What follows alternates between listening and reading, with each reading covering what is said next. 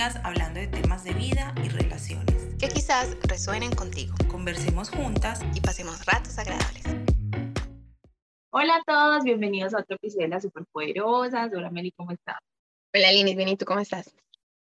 Bien, Meli, bien, bien, bien. Me alegra. no,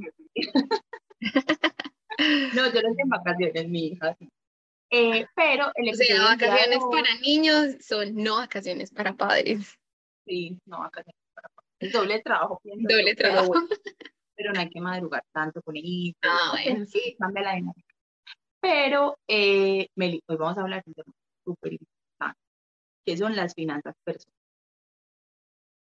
Ok, importantísimo. Eh, no, evidentemente, no somos expertas en educación financiera, pero la idea es que hablemos de cómo uno maneja las finanzas personales. Además, siento, Meli, que uno cuando tiene de pronto 20 es diferente a cuando ya uno va a llegar a 30, cuando uno tiene menos responsabilidades, ahora tiene más responsabilidades, o sea, ni, es que esa es la cuestión, que yo creo que no, pues la verdad es que yo ni por las curvas me, me fijaba en finanzas personales a los 20.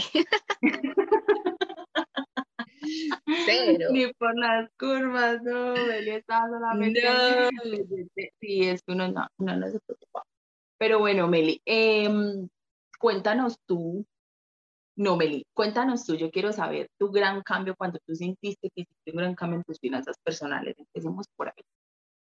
Lini, la verdad, el cambio lo sentí apenas el año pasado, pero porque o sea, como que había querido organizarme siempre mucho, pero nunca había podido como ahorrar, que para mí es súper importante. En cambio, el año pasado yo lo creí. Es la regla número uno de las finanzas personales, que ahorrar. Súper importante. Y yo, o sea, de verdad que no lo había logrado antes, porque mm, siempre decía como, uy, tengo que organizarme, me tengo que organizar y nunca lo hacía. Pero a raíz de que nosotros ya hemos hablado mucho aquí que uno tiene pues como muchas metas a veces que cumplir y muchas de esas metas necesitan dinero. Entonces dije, bueno, ya no más, tocó organizarse o organizarse, porque si no, no lo, no voy a hacer nada. Entonces, sí. Claro. Ese fue como mi gran cambio, me siento tan orgullosa de mí misma. Bravo. Yo todavía no llego ahí. Estoy en proceso de... ¿Cuándo sentiste un cambio? Personales es un tema que le deberían dar a uno desde el colegio. Completamente. una materia, por lo menos en el bachillerato.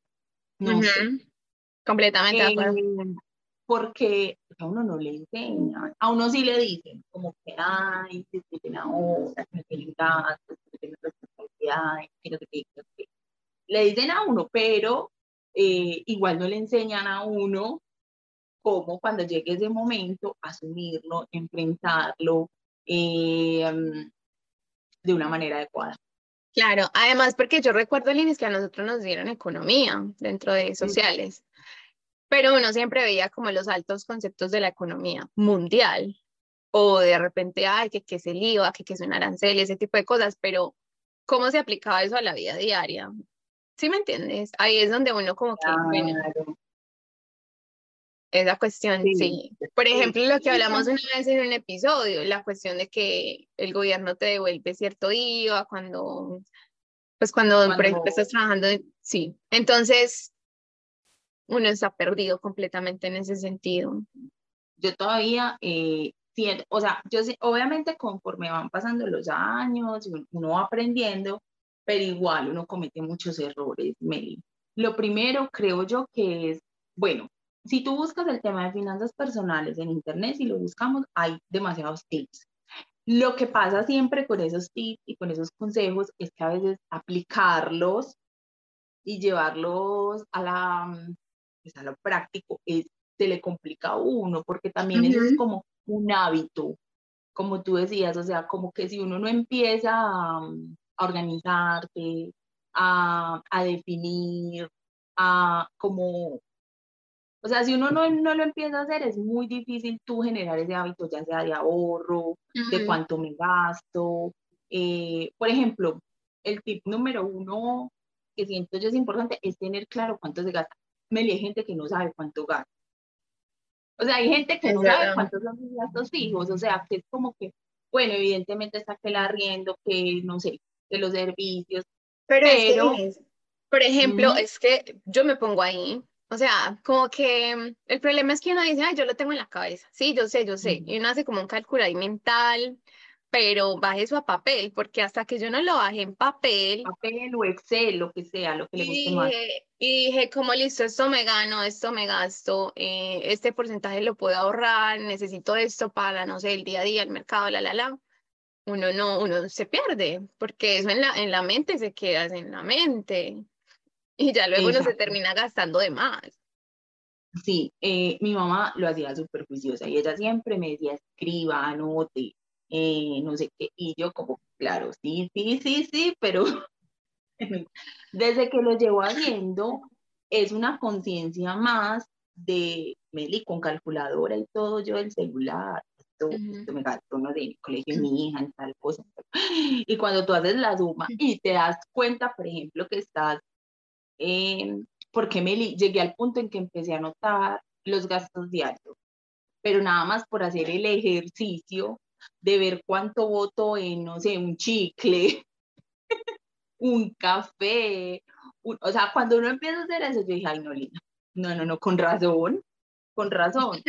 Estamos hablando, también hay que tener una conciencia, Meli, y es que no todo el mundo, estamos en Latinoamérica y sabemos que el salario mínimo eh, no es lo suficiente para que una persona pueda vivir como en unas condiciones dignas o inclusive le alcance para ahorrar. Que alcance para ahorrar, claro. Exacto.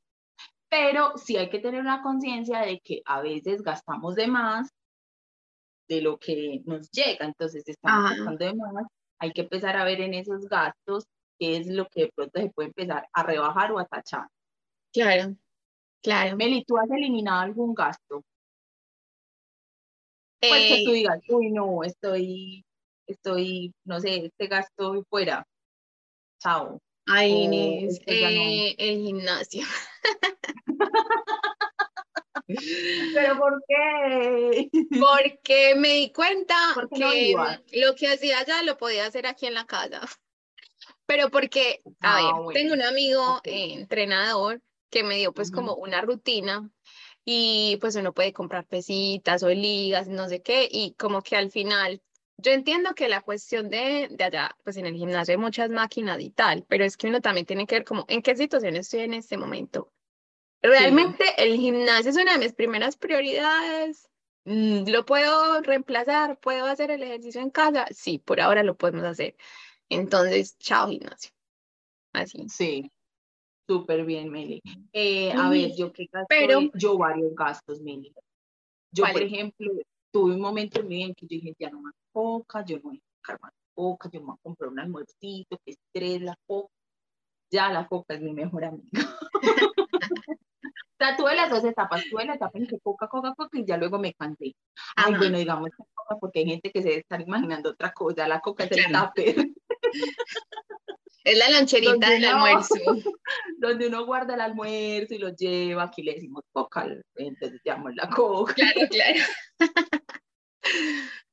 pero eso parecen tupper, tupperware, no sé cómo le dicen, pero es Mm, donde guardamos el almuerzo, entonces ya ahora, y, y cuando no puedo llevar el almuerzo, porque a veces uno, no sé, tarde, llegó tarde a la casa, no le sé lo que sea, me duele, y me duele, ese- ese- porque claro, es más fácil, digo, ya el fin de semana más bien me doy el gusto como de una comida, no sé lo que Sí. sea, no entre eh, semana. Y otro que eliminé fue, pero eso fue un tiempo, en mi casa no se pudo mucho tiempo, que es el servicio de la televisión.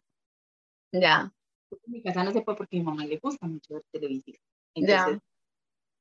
Pero si fuera por mí, Meli, ese gasto estaría aniquilado hace rato porque yo lo único, pues lo que más veo, inclusive mi hija, es streaming, Netflix, Ajá. esas cosas. Entonces, entonces, por ahí. Liris, ¿sabes cuál otro creo yo que está como supeditado? Pues como que ya no se necesita el teléfono. Ah, sí, el El teléfono. O Mi sea, sí, pero ¿cuántas veces lo Sí, pero en usan? verdad no. Uno en realmente cuántas veces usa el teléfono. No, Meli. música, el celular. Puro celular, puro celular. Ya más fácil un paquetico de, de, de telefonía celular, es decir, es muy necesario. Ajá. Es muy... Entonces, Sí, sí, en sí. ese ejercicio de apuntar, es que lo pueden hacer inclusive ni siquiera un mes, una semana. Yo lo hice una semana.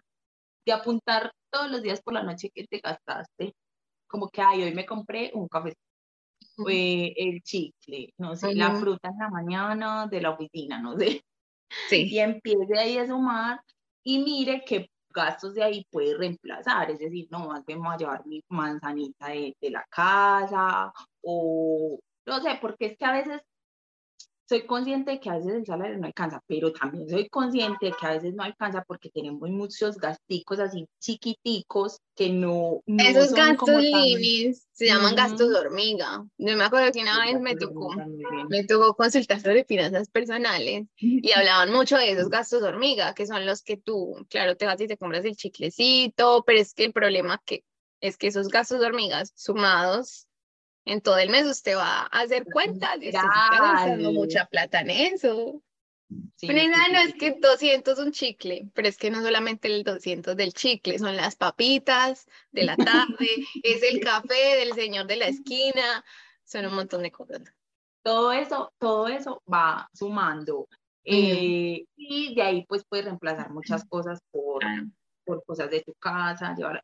Entiendo que hay mucha gente que no le gusta, pero también si no es así no se puede lograr.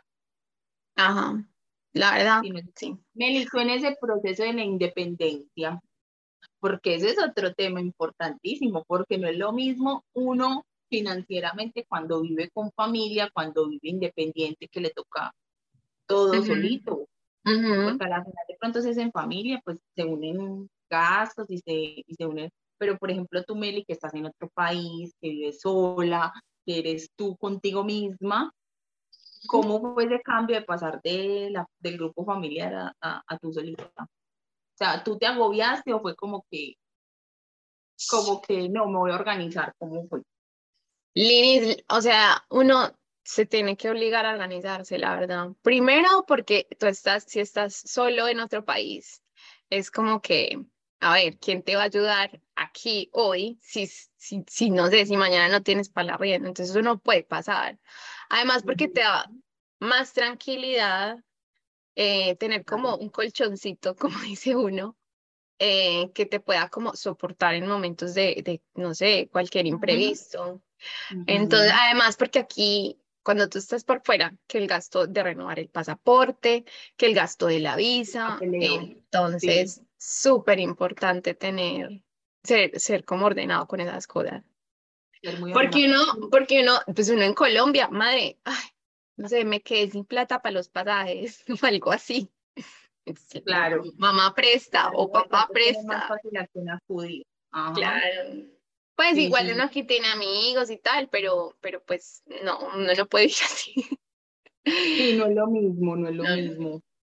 Meli, ¿sabes qué pronto le enseñó la pandemia a mucha gente? Mí pero espera, retén la idea porque te quería decir, mm, antes de que pasemos lo de los gastos hormiga, que hace rato te quiero decir, la cuestión con esos gastos hormiga es que, o sea, uno sí le da pereza como ponerse a apuntar, eh, ay, esto fue lo que gasté, ta, ta, ta, pero es súper crucial lo que tú dijiste, haga eso una semana no más, o unos días y dése cuenta más o menos de cuánto es lo que usted está gastando, porque es que hay mucha gente y a mí me pasa que, por ejemplo, yo descargué una app, es que, ay, bueno, no, me voy a organizar, a mí esas cosas no me funcionan. No me Descargué funciona. una app, entonces que, que el sueldo que gano, que cada gasto que hago y como pues como para mantener ahí todos los días y yo no, Ajá. llegó un momento en el que yo ya apunté los Claro. primeros y ya los otros no. Ujú. Entonces, sí, sí le da pereza, o usted sabe que no va a tener como esa constancia, hay gente que sí, pero si usted sabe que no va a tener esa constancia, de verdad, póngase a hacer el ejercicio. Hágalo, hágalo, hágalo por, por la noche, pues, o en la mañana, no sé, ya, ya como, como le funcione mejor. Pero Ajá. sí, cuando uno los apunta y se empieza a dar cuenta de esos, de esos Entonces, Usted ya dice, esta cambios. semana me gasté tanto, multipliquemos cuatro semanas porque es un mes, a mí me llega el sueldo tal día, o sea que me gastó al mes tanto y ya, ya saca la cuenta, tiene el numerito y ya. Y ya sabe cuánto se gasta. otra cosa importante ahí es que eh, como las fechas de pago. ¿Por qué, Meli? Porque a veces pasa que tú tienes fechas de pago límite, ¿cierto? Por lo Ajá. general en todo, tienes la fecha Ajá. de pago límite. Pero a veces no es lo mismo si a ti te pagan mensual que si te pagan quincenal. Entonces, Claro. como que tener presente esas fechas de pago o, o apuntarlas en los gastos fijos te puede ayudar a, también a distribuir el, el, el gasto, porque puedes decir, a esta fecha de pago es para el, no sé, la última semana del mes, entonces lo puedo pagar con la segunda quincena y ya en esta primera quincena pago estas obligaciones y para que me quede entonces para mis pasajes, no sé. Porque a veces, ¿qué pasa? Que uno como que, lo que hablamos en su desorden mental, uno como que no tiene esa conciencia o se le olvida. Por ejemplo, si el pago es mensual, esa es más duro, me parece a mí, porque si el pago es una vez al mes y tú tienes una obligación que es, eh, no sé, la última semana, pero todavía no has recibido el otro pago Ujú. y no eres lo organizado como para dejar para ese pago, Meli, Ujú. eso se vuelve un 8 o no te alcanzan los pasajes para todo el mes. Claro. Entonces también es muy importante en ese, en ese, en, en la listica, sobre todo cuando estás pues como empezando, como Ujú. apuntar esa fecha de pago.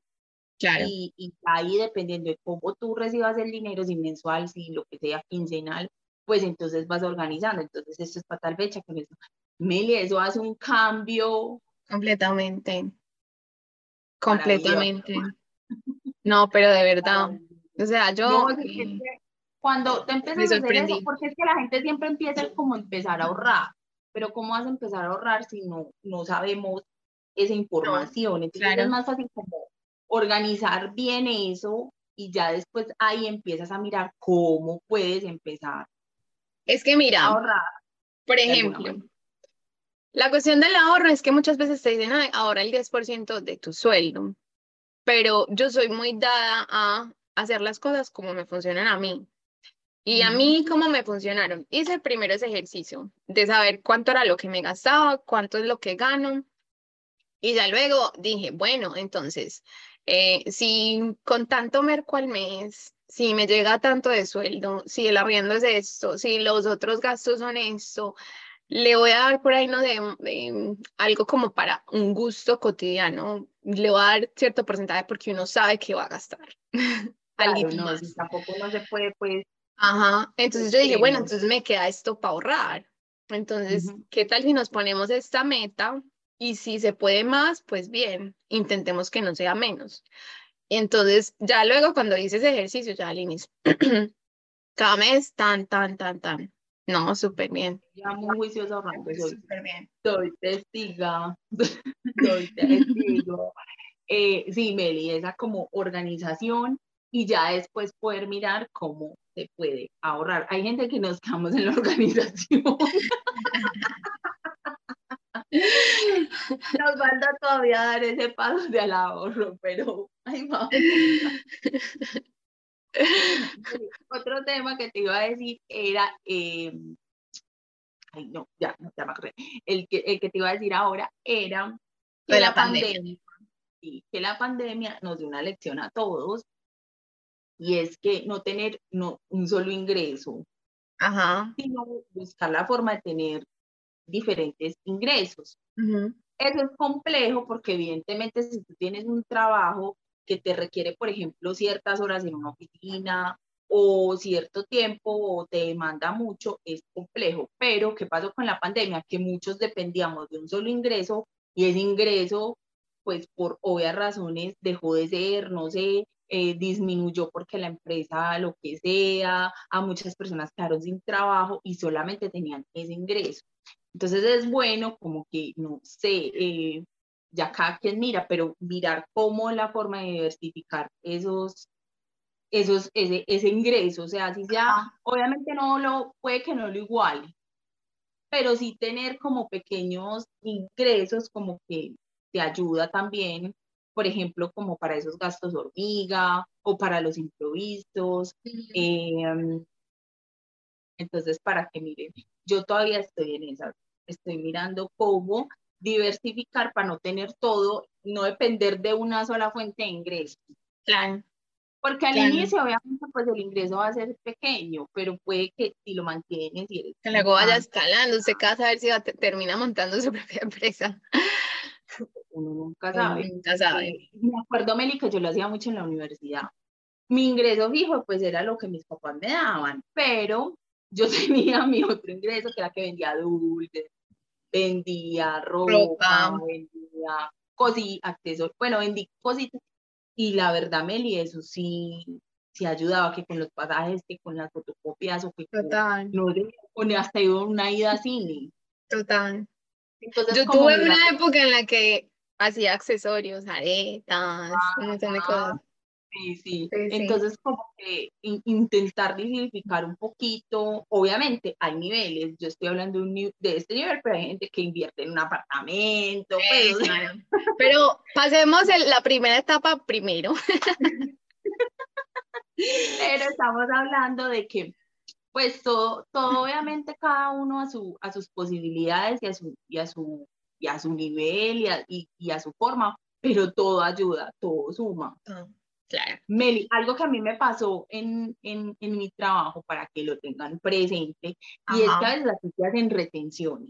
Ese es otro tema que hay que, para eso necesitamos un, un experto, una persona que nos ayude, pero uno a veces no sabe esas retenciones. Y a mí un día me dio por preguntar así como que, ay, mira, esta retención que me están haciendo aquí. Por prestación. Cuando me explicaron, y me dijeron, no, pero si tú tienes un hijo y me llenas este formato, no te la hacemos. O sea, si yo no pregunto, a mí nadie me dice eso, y yo, ¿qué?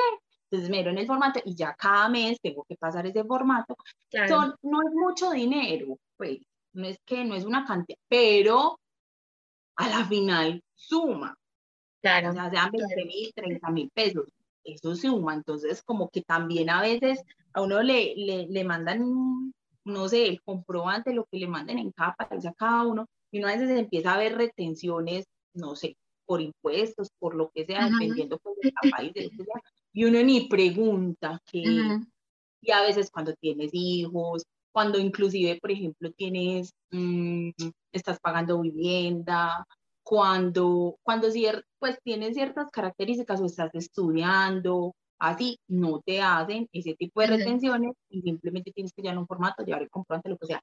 Entonces también fíjense en, en su, en su empresa o en donde trabajen si les están Es que ahí es donde vamos que uno qué. debería saber esas cosas. O sea, obviamente no hay que saberlo todo, pero sí hay como ciertos detalles que uno sabe que van a ser importantes en la vida laboral cuando uno crezca. Entonces, hey, por favor, profesores, si alguien está escuchando, por favor, reemplacemos Sí. una clasecita de economía mundial por finanzas Sí. personales. Y Meli, también importante como que, y usted tiene 20 años y nos está escuchando, o está empezando su vida laboral. Uno cuando está empezando, uno, pues obviamente uno se da sus gustos, uno invierte más de pronto en ropita o más en salir o en más en cositas así, porque no tienen tantas obligaciones, lo que sea, pero también haga el ejercicio, o sea, también haga el ejercicio. Hubo un ejercicio que una amiga me dijo y también quedé en shock. Y lo hice y también, mira, ella me decía, es que tú con el dinero, ¿por qué? Porque ya pagamos o con la tarjeta, débito, lo que sea, o con la cosa del celular, Ajá. con el wallet, con la transferencia, con el código QR. O sea, cada vez tenemos menos efectivo. Pero entonces eso también que hace que cada vez tengas menos conciencia del dinero exacto que tienes. Entonces cuando, cuando, yo no sé si tú recuerdas, cuando uno sacaba efectivo, uno decía, bueno, tengo 50 mil pesos y necesito esto, esto y esto. Entonces uno rendía esos 50 mil pesos en efectivo, pero a lo loco. Pero cuando uno no lo tiene en efectivo, sino que lo tiene en el celular, pues, pues en el banco y uno va pagando es con, con la tarjetita, con lo- uno no tiene esa conciencia de cuánto tiene, sino que uno paga, paga, paga. Liz, paga, pero. ¿sabes qué? Yo, a mí me pasa lo contrario. A mí me pasa con el efectivo. ¿Te acuerdas esa cuestión de que uno decía, no puedo desbaratar este billetico de 50 mil porque luego desaparece? Sí, sí, A mí sí, esa vaina me pasa. O sea, yo tengo un Ujú. billete en la- eh, y digo, bueno, necesito tanto efectivo. Y no sé, saco algo y ya luego no tengo casi nada efectivo. Y yo, ¿en qué me gasté el efectivo? Mientras que no sé, como estoy como más pendiente de la aplicación del celular del banco, Ujú, entonces ahí es donde yo voy viendo cómo va bajando el numerito. Ok. Como yo voy revisando constantemente. A mí esa del efectivo me funcionó mucho como que, bueno, esto me tiene que rendir toda la semana. Ya. Este efectivo no voy a sacar nada, sino lo que tengo acá en efectivo. O sea, si voy a sacar algo es porque una cosa urgente, ¿me entiendes? O sea, una cosa de imprevisto. Ujú. Pero este efectivo que tengo acá me, me debe de rendir, pues obviamente haciendo cuenta de pasajes y lo otro, no me voy a gastar más de este efectivo. Ya. Y me funcionó, Meli, me alcanzó hasta me sobró. me sobró en su momento, hice el ejercicio. ¿Por qué? Porque era más consciente de lo que tenía ahí en la, en la, en la mano y, y es Claro. esto, y ya hice los pasajes y, y me compré tal cosita, pero porque estaba ahí en el presupuesto, o sea, no era algo indispensable. Entonces hagan el ejercicio a ver cómo les funciona mejor, si como a Meli, teniendo como el control ahí de, del dinero en el banco o de pronto tú sacando lo que necesitas para la semana y como que bueno, esto es lo que me voy a gastar para la semana, Ujú. no sé, en pasajes, en, en lo que sea. Yo siempre lo he dicho que por lo menos yo, he yo he sido una persona privilegiada en el sentido de que nunca me ha faltado una necesidad básica, Ujú. sino que, a la, que han habido momentos más de crisis en el que de pronto, no sé, económicamente la familia está pasando por un momento más, más apretado o más difícil. Nunca me ha llegado a faltar, por ejemplo, la comida o un techo, como esas necesidades básicas. Entonces creo que de ahí también parte de que soy consciente de que es algo que viene y va, que a veces estamos mejor y que a veces puede que no estemos tan bien, pero que a la final, eh, no sé, tengo las posibilidades como de conseguirlo laboralmente, como de buscar, de, ¿me entiendes? Como que no me siento limitada. Como que soy de las que pienso en cualquier momento puedo ser multimillonaria, pero en cualquier momento puedo ser pobre.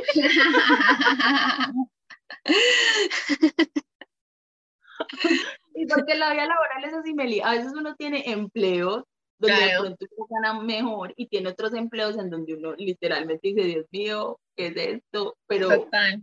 entonces es, es- por eso digo, a veces puedo ser multimillonaria, pero a veces también puedo ser pobre, entre comillas, porque digo que no me falta lo básico.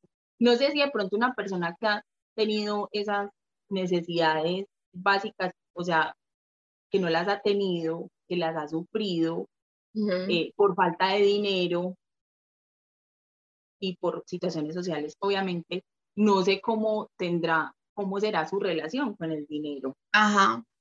pero pues la mía es, es eso. estoy Un- Linis, otra cosa es que yo no sé, hay gente que yo digo gana súper poquito, o sea, que no sabe que como que gana súper poquito y le rinde. Ay, Sí, sí, su ingreso no es alto, pero le rinde. buenísimo. Yo tengo una prima que yo digo, oiga, ¿usted cómo hace? ¿Cómo haces? Por Dios, enséñame tu secreto. Sí, pasa demasiado. También hay que analizar, o sea, porque a mí me ha pasado, pero después analizo y digo, no, ella le, esa persona le ha priorizado otras cosas. Como también pasa, Meli, que conozco gente que sabe administrar el dinero maravillosamente, que sabe dónde comprar, magos. ahorrar, y que no tienen un salario muy alto, que saben utilizar la tarjeta de crédito, que aprovechan, o sea, que, que saben muy bien ese manejo y que son muy conscientes y que, y que de verdad tienen la posibilidad de que de, de ese dinero utilizarlo muy bien. O sea, Sí. están como las, las, las dos. Hagamos Como una cosa. También hay gente que gana muy bien, Mel, y no sabe administrar el dinero y está endeudada y Sí. está en situación difícil y, y, y, y bueno, por eso Por ay, yo favor, los que nos estén escuchando, dejemos aquí consejos en los comentarios. ¿Qué le ha servido a usted? ¿Cómo les ha funcionado. funcionado? Sí. Lili, yo creo que ese tema da mucho de qué hablar. Yo quisiera decir muchas otras cosas más, pero se nos acaba el tiempo. Em, recuerden, si les gustan los podcasts, suscríbanse al canal, por favor, nos ayudarían mucho. Coméntenos cuál es su relación con el dinero, qué tips hacen ustedes, eh, que les Ujú. funcionen. Recuerden que tenemos un chit chat en Instagram donde hablamos de chismecitos, temas más corticos, más fresh. Y listo. ¿quieres algo más que decir? ¿Tienes algo más que decir? Nos vemos la próxima y compártanlo también con sus amigos, con su familia eh, y coméntenos que eso nos ayuda muchísimo. Chao. Chao.